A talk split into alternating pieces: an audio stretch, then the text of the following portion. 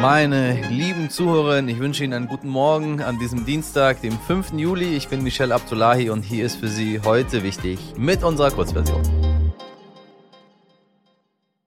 Zuerst für Sie das Wichtigste in aller Kürze. Ermittler haben im Fall des getöteten niederländischen Journalisten Peter R. de Vries einen dritten Verdächtigen gefasst. Dabei soll es sich um einen 26-Jährigen handeln.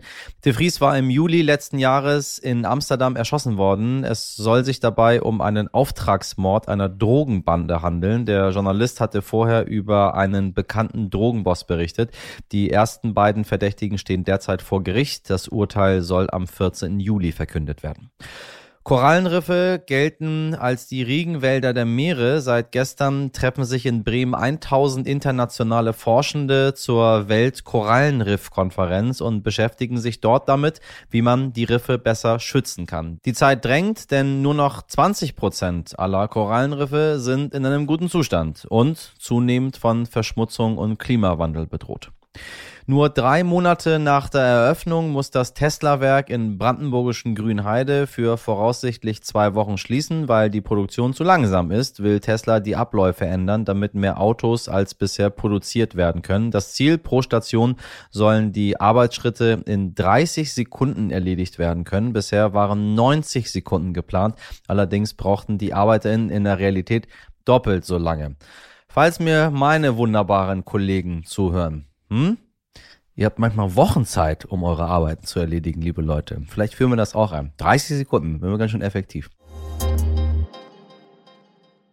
Konzertierte Aktion. Dieser Begriff geistert seit Tagen durch die Medien ehrlich gesagt noch nie was von gehört. Eigentlich wollte die Ampelkoalition unter dieser Überschrift am Montag Maßnahmen beschließen, mit denen wir entlastet werden könnten. Doch die Ergebnisse werden jetzt erst für den Herbst erwartet. Dabei ächzen die meisten Menschen schon jetzt unter den Preisen dank Inflation und Krieg. Aber fangen wir mal von vorne an. Und dazu möchte ich die Journalistin und Leiterin des RTL Hauptstadtstudios Jutta Billig-Wonka fragen.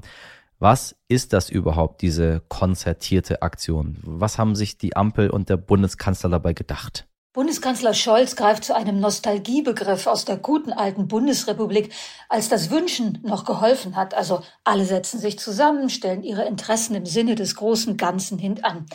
Aber das verklärt die Vergangenheit, denn so ein Knüller war die konzertierte Aktion von 1967 nicht. Zwar fanden sich Bundesregierung, Gewerkschaften und Verbände zusammen, aber schon bald drehte der Wind wieder in Richtung Boom und da sagten die Arbeitnehmer, also jetzt möchten wir doch einen ordentlichen Schluck aus der Pulle und da war es dann mit dem Kuscheln in der konzertierten Aktion auch schnell wieder vorbei.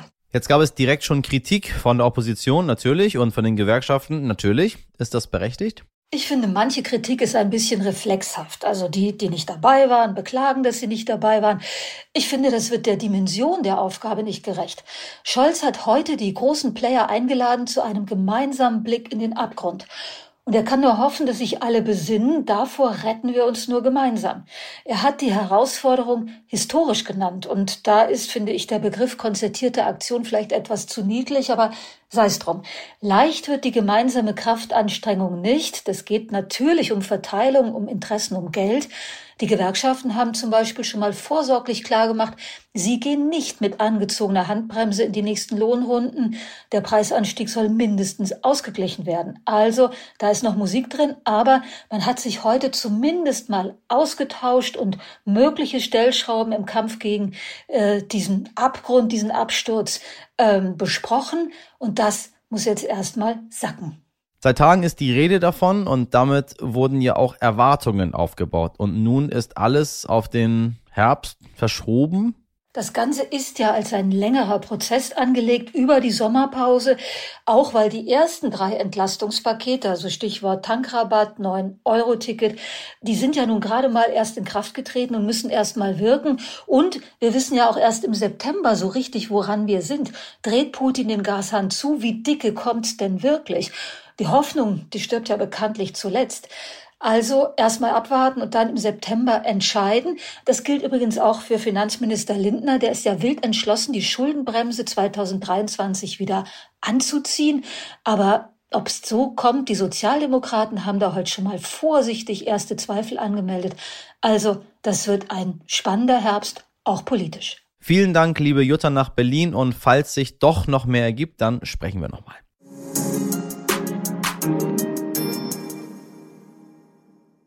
Der Krieg in der Ukraine muss endlich enden. Da sind wir uns, glaube ich, alle einig. Aber welche Lösung Frieden stiften kann und ob es überhaupt wahrscheinlich ist, dass in absehbarer Zeit Lösungen gefunden werden, da driften die Meinungen doch ziemlich auseinander. Ich habe mir deshalb heute eine Frau eingeladen, die sich tatsächlich mit Krieg, Konflikten und Gewalt auseinandersetzt. Die Friedensforscherin Professor Ursula Schröder von der Universität Hamburg. Frau Schröder, ich grüße Sie ganz herzlich. Guten Tag aus Hamburg.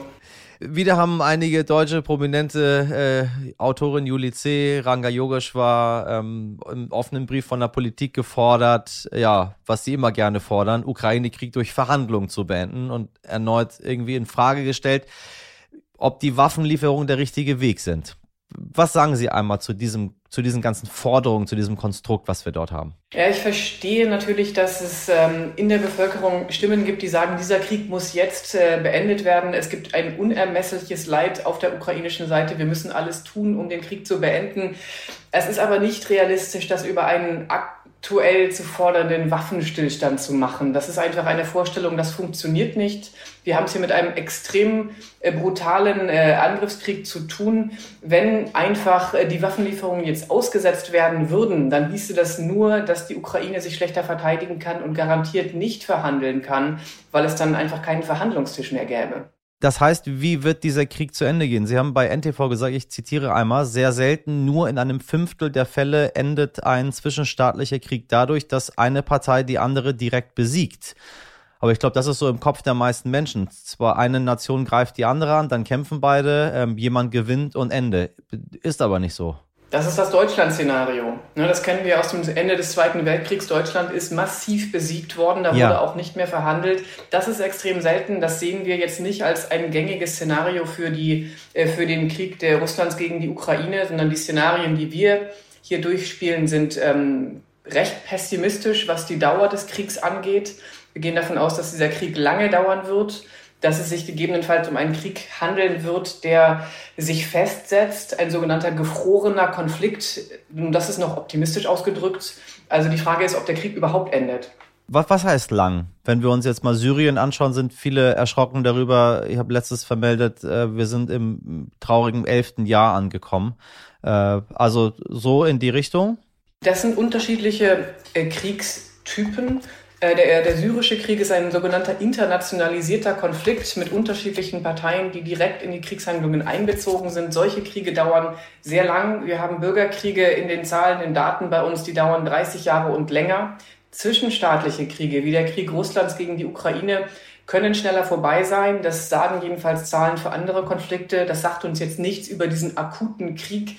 Aber es kann gut sein, dass es so eine Art Transformation des Krieges geben wird, dass der Krieg sich also verändert von einem hocheskalierten Krieg in einen Krieg niedrigerer Intensität, der aber einfach nicht aufhört und für die ukrainische Bevölkerung äh, wirklich sehr viel Leid bedeuten wird. Und wie ich Sie richtig verstehe, sind das alles äh, weniger Spekulationen, sondern Dinge, die man einfach äh, aus ja, der Analyse vorheriger Kriege und Konflikte absehen kann und herauslesen kann. Ist es richtig? Also alles, was in die Zukunft weiß, ist auch von, äh, reicht, ist auch aus unserer Sicht dann Spekulation. Wir können halt informiert spekulieren und können sagen, okay, in den, den Fällen, die wir kennen, haben Kriege eher folgende Tendenz. Wir wissen ja auch aus der bisherigen Erfahrung mit dem Konflikt in der Ukraine, der ja schon vorgängig war seit 2014, ähm, dass dieser, dieser Konflikt sich fortgesetzt hat, dass dort die ganze Zeit Scharmützel sich geliefert wurden, dass die Kampfhandlungen nicht vollständig eingestellt worden sind und ein ähnliches Szenario äh, wird sicherlich auf der anderen Seite auch hier auf uns warten. Also wenn wir mal ein bisschen informiert dann spekulieren, was anderes bleibt uns ja für die Zukunft nicht übrig. Ähm, wie schaut's aus mit einer diplomatischen Lösung,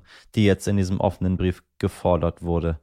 Also diplomatische Lösungen sind voraussichtlich auf lange Sicht alternativlos und es kommt darauf an, wie man das macht. Die diplomatische Lösung liegt jetzt noch nicht auf dem Tisch. Bei einer diplomatischen Lösung muss wirklich von allen Kriegsparteien erkannt werden, dass die, die Ziele, die politischen Ziele nicht militärisch umsetzbar sind. Und zumindest Russland hat das noch nicht erkannt. Und da ist natürlich die Frage, wie, äh, wie jetzt damit umgehen und wie vorbereiten. Das heißt, das Argument aus der Vermittlungsforschung ist, dass vorbereitet werden muss, auch langfristig vorbereitet werden muss, wie eine Verhandlungslösung aussehen könnte. Es könnte eine, eine multilaterale, konzertierte Verhandlungsoffensive irgendwann geben, äh, die dann aus mehreren äh, Staaten besteht, einer internationalen Organisation, die mitmacht, ähnlich wie das Iran-Nuklearabkommen ja. zum Beispiel oder ähnlich wie die 2 plus 4 Gespräche, durch die Deutschland vereinigt wurde. Ich danke Ihnen sehr für das Gespräch, Frau Schröder. Gerne.